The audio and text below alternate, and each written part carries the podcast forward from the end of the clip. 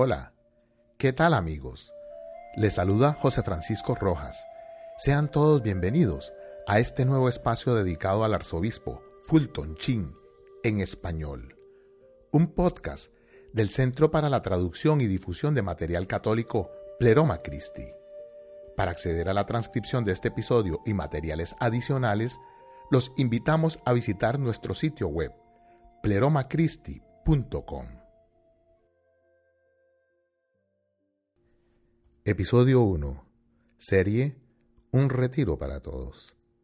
Título Malentendiendo el mundo.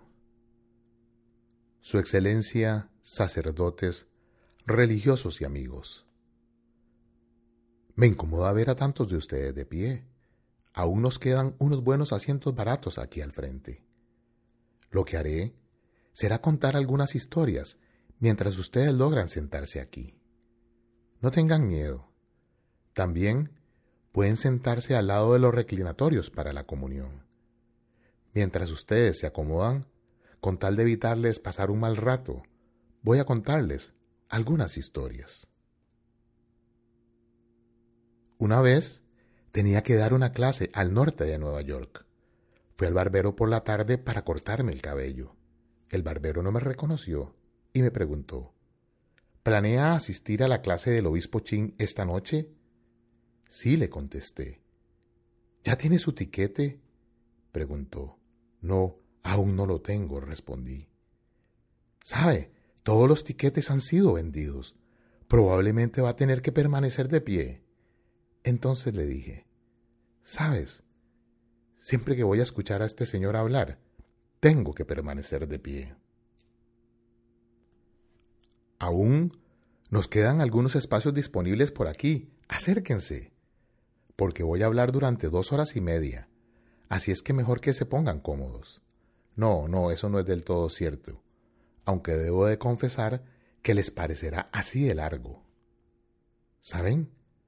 Una vez regresaba yo de Europa en el viejo barco Leviatán, y un camarero me dijo, ¿Es usted el sacerdote que predicó ese sermón en la Catedral de San Patricio en Nueva York? Así es, le respondí. El camarero dijo, disfruté cada minuto de esa hora y media. Entonces le respondí, buen hombre, yo jamás he hablado durante hora y media en mi vida. Me dijo él, pues a mí se me hizo así de largo. Ahora sí que van a querer sentarse, ¿cierto? Este es el inicio de un retiro para el clero, los religiosos, los laicos, católicos y no católicos. Los sermones serán de forma tal que un elefante pueda beber y las aves puedan sorber. Habrá cinco conferencias al día. Quizás el obispo anuncie las horas después. Creo que habrá una a las 10 a.m., misa a las 12 mediodía otra conferencia en la tarde a las 3 pm, la otra será a las 5 pm y la última será a las 8 de la noche. Ya ven, yo soy un hombre de unos cuantos miles de palabras. Ahora bien, en esta conferencia les voy a hablar sobre lo que está sucediendo en la iglesia y en las iglesias, y cómo esto afecta la espiritualidad. Hace 50 años aproximadamente, la gente solía decir, soy más santo que tú. Hoy día dicen, soy más mundano que tú. Esto representa un gran cambio que se debe a la actitud que se tiene hacia el mundo. Así que permítanme decirles cómo han reaccionado la Iglesia y el mundo. Retrocedamos hacia el año 1869 al Concilio Vaticano I. Quiero mostrarles cómo la Iglesia ha estado saliendo al mundo y cómo el mundo ha estado acercándose a la Iglesia y cómo esto ha ocasionado cierto tipo de interacciones. Primero que nada, la Iglesia ha salido al mundo. Ahora bien, si esta catedral donde estamos representa la Catedral de San Pedro, el altar del Santísimo Sacramento sería el equivalente a la capilla de Nuestra Señora. Este altar de sacrificio de aquí sería el gran altar de la Catedral de San Pedro, que está bajo el gran domo. Después, tiene la nave de la iglesia. Cuando Benedicto XV fue coronado sumo pontífice durante la Primera Guerra Mundial, recibió su corona en la estatua de Nuestra Señora, lo más lejos posible de la entrada principal. Después, cuando Pío XI fue nombrado sumo pontífice, fue coronado bajo el gran domo, en el altar principal de San Pedro. Cuando Pío XII fue coronado, caminó por el pasillo de San Pedro, subió algunas gradas y se asomó por un balcón. Literalmente salió al mundo. Cuando Juan XXIII fue coronado, caminó por el pasillo, subió las gradas y salió al balcón. Abrió sus brazos carnosos similares a los brazos carnales de Berdini, como si el mundo entero viniera hacia él. Finalmente, nuestro regente pontífice Pablo VI caminó por el pasillo, salió de San Pedro y fue coronado en la plaza de San Pedro. Él fue coronado en el mundo. ¿Logran ver el movimiento? Desde 1914, la Iglesia ha estado saliendo al mundo. Ahora, consideremos al mundo viniendo hacia la Iglesia. Les dije que retrocediéramos al Concilio Vaticano I en 1870, pero vayamos aún más atrás. Vayamos más de 400 años atrás, al Concilio de Trento. En el Concilio de Trento, la Iglesia era mediterránea, era carente, era europea. En 1870 todavía era mediterránea, todavía era carente. No había ni un solo obispo allí de Asia o de África. Ni uno. En el Concilio Vaticano II, más del 60% de los obispos presentes eran de Norteamérica, Suramérica, África y Asia. Y por primera vez en la historia del cristianismo católico, todas las naciones mezclaron su polvo con el polvo de Pedro. De manera que la iglesia sale al mundo y el mundo entra en la iglesia. Y como resultado, cuando los obispos se reunieron en el capítulo 13, discutieron la iglesia y el mundo. Y ustedes recordarán cuán entusiasmados estábamos por eso. Ustedes escucharon repetidas veces, ahora debemos salir al mundo, hemos estado demasiado ensimismados, lo cual era cierto.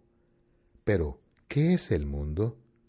Toda la confusión que ha habido en la Iglesia desde el Concilio Vaticano II gira en torno a un malentendimiento de la palabra mundo. En las Sagradas Escrituras, mundo significa una de dos cosas. Primero, puede significar el cosmos, la creación física, el teatro de la redención. En ese sentido, el mundo es bueno. Dios amó tanto al mundo que envió a su Hijo al mundo. De hecho, el mundo fue creado por el poder de Dios, por el Hijo de Dios. Todas las cosas fueron creadas por el poder de su palabra. Y Él será la consumación del cosmos. Ese es un sentido de la palabra. Pero el mundo también significa espíritu, significa organización sin Dios. Así que cuando escuchamos decir que la iglesia iba a salir al mundo, no hicimos esa distinción. Y el resultado fue que tuvimos caos entre el clero, las órdenes religiosas y los laicos. Algunos se opusieron al mundo, otros estuvieron enteramente a favor del mundo, pero nadie hizo la distinción que se puede encontrar en las sagradas escrituras. El resultado fue que los católicos, particularmente los sacerdotes y las monjas, y aquí les vamos a contar a ustedes laicos algunos secretos sobre nosotros. Algunos de nosotros nos fuimos hacia dos extremos. De momento, no estoy hablando del centro que es sólido. Me preocupan principalmente los extremos. Los extremos fueron estos. Algunos de nosotros nos volvimos psicóticos y otros nos volvimos neuróticos. Ahora bien, ¿cuál es la diferencia entre los psicóticos y los neuróticos? Un psicótico cree que dos y dos son cinco. Un neurótico cree que dos y dos son cuatro y se enoja por ello. Así que tuvimos psicóticos en el clero, las monjas y los laicos. Los psicóticos tenían el ideal de una iglesia sin el mundo como teatro de redención. Los neuróticos, los neuróticos salieron al mundo, abandonaron el ideal y se hicieron mundanos. Los psicóticos querían el lecho del río sin el flujo del agua. Los neuróticos querían el flujo del agua sin el lecho del río. Las sagradas escrituras hablan sobre el agua que sale de las rocas, como sucedió con Moisés, como está escrito en el libro de las revelaciones. Los psicóticos querían la piedra, los neuróticos querían el agua. Los psicóticos hubieran hecho a la iglesia senil, los neuróticos hubieran hecho a la iglesia cometer suicidio. Algunos de nosotros nos encontramos encerrados en nosotros mismos, tratando de mantener todo tal y como estaba. Otros abandonaron la espiritualidad y la santidad para ser más mundano. Las monjas, por ejemplo, sintieron que podían ser más como el mundo con el que mejor se identificaran, de manera que se vistieron tal como se visten ustedes, mujeres laicas. Por cierto, ¿escucharon ustedes la historia de la monja que se modernizó de una forma un poco neurótica? Y fue a ver al sacerdote y le dijo, Padre, usted no sabía que yo era pelirroja, ¿verdad? No le respondió el sacerdote, tampoco sabía que tenías varices. De tal manera que, por un lado teníamos un palo en el lodo, los psicóticos. Por otro lado teníamos a aquellos que simplemente perdieron el Espíritu de Cristo casi por completo. De cierta manera, esta es la confusión que hemos tenido. Como resultado de la división esquizofrénica, hubieron dos bajas. La primera fueron los retiros, la espiritualidad, la actitud hacia la santidad. No había sino discusión. Tenían un diálogo constante, hablar, hablar, hablar y hablar, sin espiritualidad, solamente una discusión de problemas. Y por aproximadamente cuatro o cinco años tuvimos un tipo de retiros que de hecho no eran retiros. Pero es interesante. Estoy seguro de que yo doy más retiros que cualquier otro sacerdote en los Estados Unidos. Doy aproximadamente tres por mes. Y en todas las invitaciones que recibo actualmente de sacerdotes, ya no quieren más estos retiros de discusiones, quieren espiritualidad. Una vez di un retiro para laicos en Los Ángeles y casi todos los asistentes eran personas que ustedes reconocerían por su nombre. Eran personas muy conocidas en el mundo del cine y de la televisión. Cuando entré al convento donde se realizaría el evento, la hermana me llevó a una habitación donde había máquinas de Coca-Cola y máquinas vendedoras de cigarrillos y sillas cómodas. Y ella dijo, aquí realizaremos el retiro. Yo le pregunté, ¿no tienen el Santísimo? Sí, pero no hemos realizado ningún retiro allí en años. Entonces le dije, quiero que cada una de sus hermanas esté en la capilla esta noche. Así que al inicio del retiro, al que habían asistido un grupo de personas típicas de Hollywood, les dije, esta noche quiero que elijan dónde quieren realizar el retiro. Podemos ir a ese salón de allí, donde van a estar muy cómodos, y van a poder fumar, beber y discutir.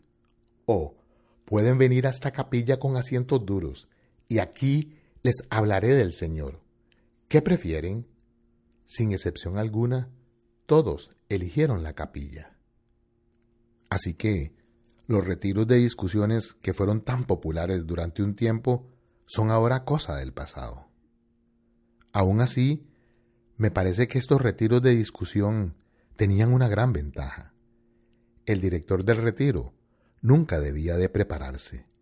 Lo único que debía hacer era proponer un tema y dejar que los participantes lo debatieran. De esta manera, la discusión se detiene, nunca concluye. Otra ventaja de este tipo de retiros era que nunca se debían de tomar decisiones. Una discusión puede dar la impresión de que se está haciendo algo, cuando en realidad lo único que se está haciendo es hablar sobre algo. Carece de crecimiento en una relación íntima con el Señor. Simplemente recuerden la historia de la mujer en el pozo. En ella, esta buena mujer viene al pozo por agua al mediodía. Ahora bien, en el este, ninguna mujer sale al pozo al mediodía. Las mujeres salen al pozo ya sea en la tarde o en la mañana, pero esta mujer lo hizo durante el calor del día. La razón será obvia dentro de poco. Ella se encuentra con nuestro Señor en el pozo. Y tengan en cuenta que siempre que el Señor quiere hacer un favor, pide otro a cambio. Él le pidió algo de beber. Y ella le dijo, ¿Cómo es que tú, un judío, me hablas a mí, una samaritana?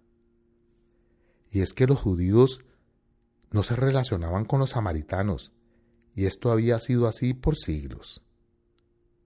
Entonces nuestro Señor empezó a hablar con ella bajo el símbolo y la analogía del agua. Él le promete una vida nueva, una vida interior. Habrá una fuente espiritual dentro de ella rebosando alegría interior. Y ya no tendrá que volver a ese pozo. Ella no entiende lo que el Señor le dice. Así que ahora el Señor va al meollo del asunto. Él toca su alma y le dice, Ve a decirle a tu esposo. Ella responde, No tengo esposo. Bien has dicho que no tienes esposo, porque has tenido cinco, y el que ahora tienes no es tu esposo tampoco. Eso fue bastante vergonzoso. ¿Qué harían ustedes si estuvieran en el lugar de esa mujer? Yo sé lo que yo haría. Cambiaría el tema. Discutiría sobre otro asunto. Dejemos de hablar de moral, dejemos de hablar de espiritualidad. Pensaría en una cuestión teológica, y así lo hizo ella. Le dijo al Señor, ¿Dónde deberíamos adorar? ¿En esa colina como lo hacemos los samaritanos, o en Jerusalén, como lo hacen los judíos? El Señor respondió, en ninguno. Y finalmente le permitió darse cuenta de que Él era el Hijo de Dios. Ella dejó la vasija de agua en el pozo. Ya no la necesitaba. Y la razón por la que había ido al pozo al mediodía era que ella era una prostituta, y las mujeres no se juntaban con prostitutas. Pero ella fue la primera mujer en llamar a nuestro Señor Salvador, Salvador del mundo. Esto es lo que a veces hacemos. Queremos evitar un encuentro directo con Cristo, y lo único que hacemos es hablar. Ese es el primer punto de cómo se malentendió la palabra mundo. Ahora, llegamos al segundo punto el cual es mucho más serio, que es la negligencia de Cristo. Hemos renunciado a Él hasta cierto punto. El Evangelio se ha hecho social en el púlpito. Aquellos de ustedes que son católicos, traten de recordar cuántos libros buenos han sido publicados sobre Cristo en los últimos diez años. Muy pocos, ciertamente. Han habido muchos sobre la Iglesia, y todos en contra de ella. Si se lee uno, se leen todos, pero no sobre Cristo. Miren esta cruz pectoral de plata que llevo puesta. Un joyero de Nueva York, a quien he conocido por 25 años, me llamó un día y me dijo, Padre, tengo cien crucifijos de plata. ¿Le gustaría tenerlos? Fui a su joyería y me dijo, los compré por la plata. Se los compré a unas monjas. Me dijeron que ya no iban a llevar crucifijos nunca más. Y me preguntó, ¿qué pasa con su iglesia? Así que le expliqué lo que estaba sucediendo. Y unos meses más tarde logré confirmarlo en la fe. pero este crucifijo fue desechado. Es por eso que lo llevo puesto, como señal de reparación. Ya hemos hablado sobre la iglesia, política, sociología y mil y una cosa. Pero en estos días, cuando el alma necesita más de Cristo, hablamos menos de Él. Y créanme, esto es lo que la gente quiere escuchar. Durante el último año, hablé en 40 universidades, universidades seculares. Hablé a audiencias de 8.000, 10.000 y 12.000 estudiantes, de los cuales el 70 o el 80% de ellos no eran católicos. ¿Y cuál era el tema sobre el cual querían escuchar más? El tema de Cristo.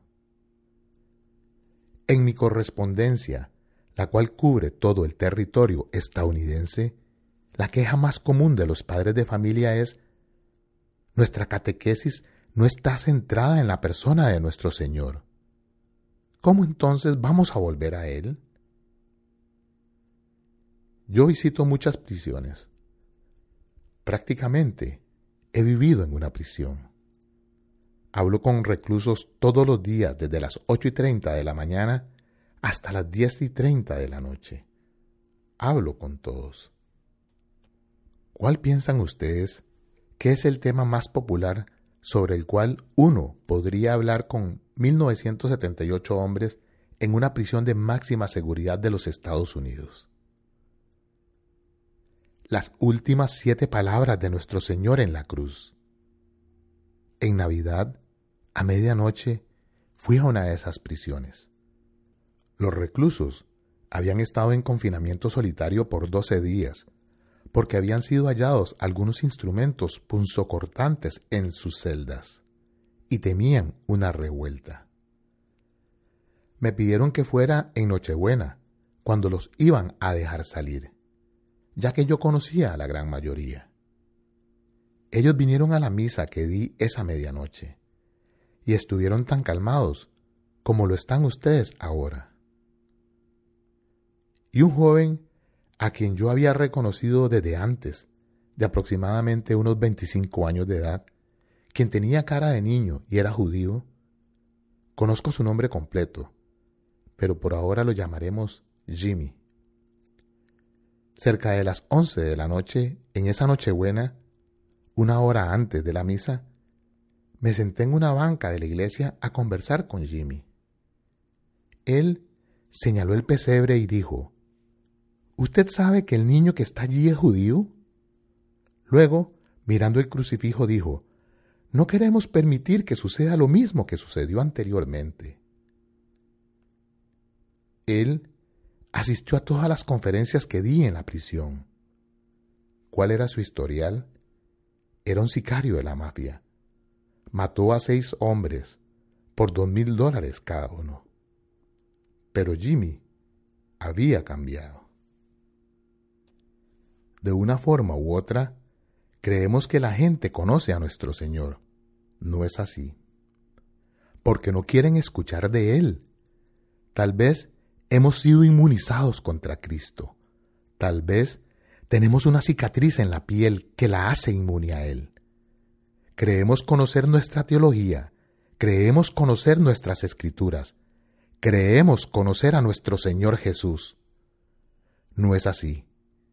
¿Dónde están los jóvenes, por ejemplo? ¿Por qué están tan interesados en el movimiento de Jesús? Ciertamente no de las iglesias católicas ni protestantes.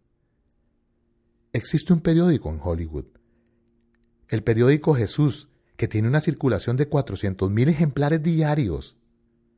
Esta es la víctima de la división en la iglesia y en el cristianismo, donde no priorizamos el mundo sobre Cristo. No me malentiendan. No estoy diciendo que no debemos preocuparnos por el mundo. Claro que debemos hacerlo. No lo hacemos lo suficiente. Pero nuestra relación con el mundo es un reflejo de nuestro amor por Cristo. ¿Cuáles fueron las primeras palabras de la vida pública de nuestro Señor? Ven, ven a mí, ven a ver, aprende de mí, llena tu mente con mi verdad y mata tu corazón con mi amor. Ven. ¿Cuáles fueron las últimas palabras de la vida pública de nuestro Señor? Ve, ve al mundo. Primero venimos, luego vamos. Hoy día tenemos muchos que van y van, pero no suficientes, que vienen y vienen. Así que lo que la gente quiere es a Cristo. Nosotros nos mantenemos alejados de Él. Nos mantenemos alejados de las sagradas escrituras. Nos mantenemos alejados del Santísimo Sacramento porque nos revela a nosotros mismos. Él no es como Buda. Usted podría tener una estatua de Buda como amuleto de buena suerte, pero usted nunca estará involucrado con Buda. Simplemente ponga un crucifijo en la habitación y quédese mirándolo. O arrodíllese ante el Santísimo Sacramento. Y así se estarán involucrando con el Señor. De una forma u otra, estamos relacionados a Él. Así que el propósito de este retiro es interesarlos a ustedes en la persona de nuestro Señor mostrarles básicamente quién es Él. Y la clave, la llave para este retiro se las daré mañana a las 10 de la mañana, particularmente para los sacerdotes y las religiosas, pero también para los laicos. ¿Quién es Él? En el más profundo sentido bíblico. Pero Él nos cambia. Estamos en el mes de enero, lo que me recuerda un incidente que me sucedió en una iglesia en Londres, Inglaterra. Hace algunos años abrí la puerta de la iglesia, en la mañana de la celebración de la Epifanía de nuestro Señor. Cuando de pronto una figura apareció, la figura de una mujer joven de unos 23 o 24 años de edad. Entonces le pregunté, ¿qué está haciendo aquí? Ella dijo, no lo sé, padre. ¿Dónde estoy? le dije, Oh, ¿me llamas padre? Yo antes era católica, pero ya no lo soy. Entonces le pregunté, ¿estás borracha? Sí. A lo que le dije, pues bien, los hombres beben porque les gusta. Las mujeres beben porque hay algo que no les gusta. ¿A qué le estás huyendo, hija? Ella dijo, de tres hombres, padre. Yo estaba involucrada con los tres. Empezaron a discutir entre ellos y conmigo. Así que me emborraché. ¿Cuál es tu nombre? Y apuntando hacia una valla que estaba al otro lado de la calle. La interrumpí. ¿Esa es tu foto allí en la valla? Así es, dijo ella. Soy la protagonista de esa comedia musical. Preparé una taza de café para ella porque tenía frío por haber estado expuesta a la niebla de Londres. Entonces me dijo, Gracias. No le dije. Vuelva esta tarde y agradézcame entonces. Ella dijo, Lo haré, pero con una condición. Que no me pida que me confiese. Yo le dije, De acuerdo, no le pediré que se confiese. Ella dijo, quiero que me prometa honestamente que no me va a pedir que me confiese. Le dije, le prometo honestamente que no le pediré que se confiese. Ella regresó por la tarde, después de la función del matiné. Así que le dije, en esta iglesia tenemos una pintura de Rembrandt y una de Van Dyck. ¿Le gustaría verlas? Entonces Mientras caminábamos por el pasillo lateral de la iglesia, pasamos por el confesionario y la empujé directamente al confesionario. Yo siempre cumplo mis promesas.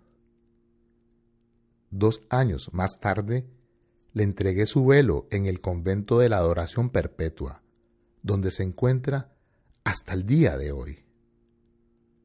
Aquí estaba, una que había tenido un encuentro con Cristo, en el momento en que ella pensaba que estaba lo más alejada posible de él. Ahora bien, mis estimados, esto es solamente una introducción al tema de cómo nos confundimos sobre Cristo y su iglesia. Pero me he reservado el secreto. No se discutirá nada más salvo Cristo y aquello que se relacione a Él directamente. Siento que debería advertirles, si están esperando algún otro tipo de conferencia se van a decepcionar, porque esto es lo único que van a escuchar, pero se hará desde diferentes perspectivas. Me atrevería a decir que es como el anuncio que hizo una mucama en Boston un sábado por la noche. Entró en la sala para anunciar la cena y dijo, para aquellos a quienes no les gusten los frijoles horneados, la cena se ha terminado. Así que ahora les digo, para todos ustedes, a quienes no les agrade la persona de Cristo, este retiro ha terminado. Dios los ama. Mil gracias por su atención. El equipo de trabajo Pleroma Christi agradece su presencia e interés en nuestras difusiones. Para acceder a la transcripción de este episodio y otros materiales adicionales, los invitamos a seguir visitando nuestro sitio web pleromacristi.com.